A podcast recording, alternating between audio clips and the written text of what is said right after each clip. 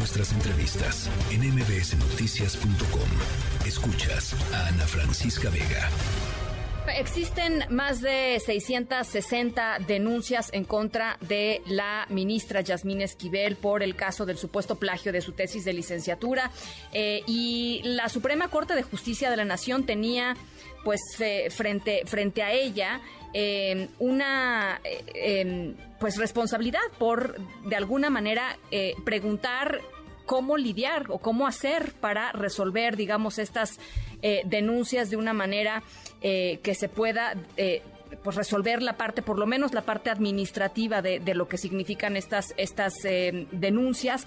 Y el, se da a conocer por un reportaje publicado en el diario El País, un reportaje del periodista Cedric Raciel, que un ministro, Juan Luis González Alcántara, ha propuesto ya una vía para que la Corte eh, pueda investigar las denuncias en contra de Yasmín Esquivel por el supuesto plagio de su tesis. Es un proyecto, eh, como ya les decía, elaborado por el ministro González Alcántara, que reconoce que Norma Piña, la presidenta de la Suprema Corte de Justicia de la Nación, tiene facultades para determinar si se inicia o no un procedimiento disciplinario en contra de Yasmín Esquivel. En la línea está justamente Cedric Raciel. Me da, como siempre, muchísimo gusto platicar contigo, Cedric. Hola Ana Francisca, buenas tardes. Gracias por la invitación. También a mí me da mucho gusto estar aquí en tu programa. Eh, bueno, sí, como, como lo, señalas, Ana Francisca, este proyecto eh, todavía no se vota, se, apenas se circuló y, está a la espera de que se apruebe en una sesión privada entre los ministros. Eh, propone, clarifica qué tiene que hacer la Suprema Corte con este cúmulo de, denuncias que llegaron a este máximo tribunal a raíz de las eh, revelaciones de que la ministra Yasmín Esquivel cometió plagio académico en dos de sus tesis, la tesis de licenciatura en la UNAM en 1987 y eh, su tesis de doctorado que ella presentó en, en, la, en la Universidad Anáhuac en 2009 y de la que también en el país dimos cuenta de, ese plagio. Sí, sí. Eh, suman 667 denuncias, eso hasta marzo habría que ver si se acumularon más todavía en, de, marzo para acá, pero bueno, son muchas, muchas denuncias. Y había la duda de qué podía hacer la Suprema Corte ante este vendaval de denuncias, eh, la mayoría pues de ciudadanos que ah,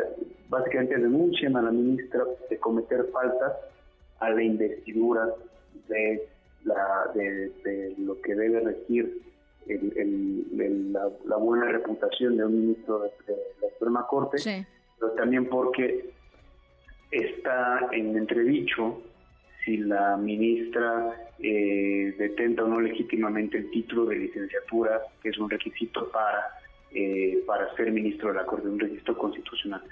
Eh, entonces, en marzo, en febrero, la presidenta Norma Piña le encarga al ministro González Alcántara eh, proponer con base en la normatividad interna de la Corte y la ley también eh, de, eh, de responsabilidades administrativas le pide pues proponer una ruta de qué trámite debe darle la Corte a estas a estas denuncias. No había primero la, la duda, la posibilidad de que pues la Corte no, no procesara estas denuncias, que se declarara incompetente, eh, un poco por el razonamiento de que el delito que cometió, que pudo haber cometido, la irregularidad, no un delito, la irregularidad que pudo haber cometido la ministra sí, sucedió años antes de su encargo como ministra que ella detenta desde, 2019, pero al margen de eso, el, el proyecto propone pues, no desecharlas, sino darles cabida y que, eh, y que la, la unidad eh, encargada de este asunto la Suprema Corte, que se llama UGIRA, eh, las valore, elabore un, un informe y ese informe se le pase a la presidencia de la Corte, que en este caso, en, en este momento, detenta a la ministra Piña, y ella tiene la facultad legal de, eh, de decir si con base en ese informe si procede que se inicie un procedimiento de sanción. Sí. Eh, ahí, Ana Francisca, pues hay que también aclarar que eh, todavía después de eso, si eso pasa, puede no pasar, pues también un, un periodo eh, de alegatos en el que las partes denunciadas y denunciantes van a van a aportar pruebas de su defensa y de sus acusaciones y al término de eso será el pleno el que el que decida eh, que resuelva no si se imponen sanciones y de qué tipo son sanciones administrativas en todo caso.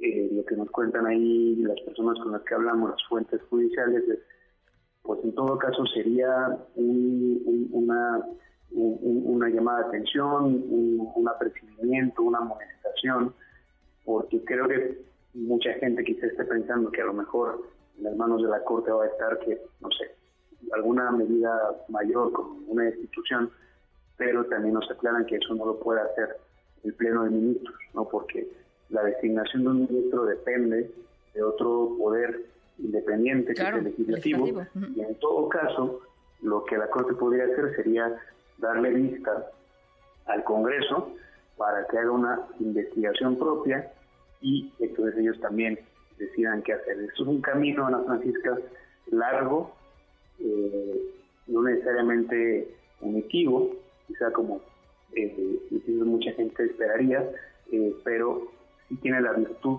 de que le dice, le dice a la Corte que hay que hacerse cargo de esas denuncias. No se debe hacer de la vista gorda. Totalmente, totalmente.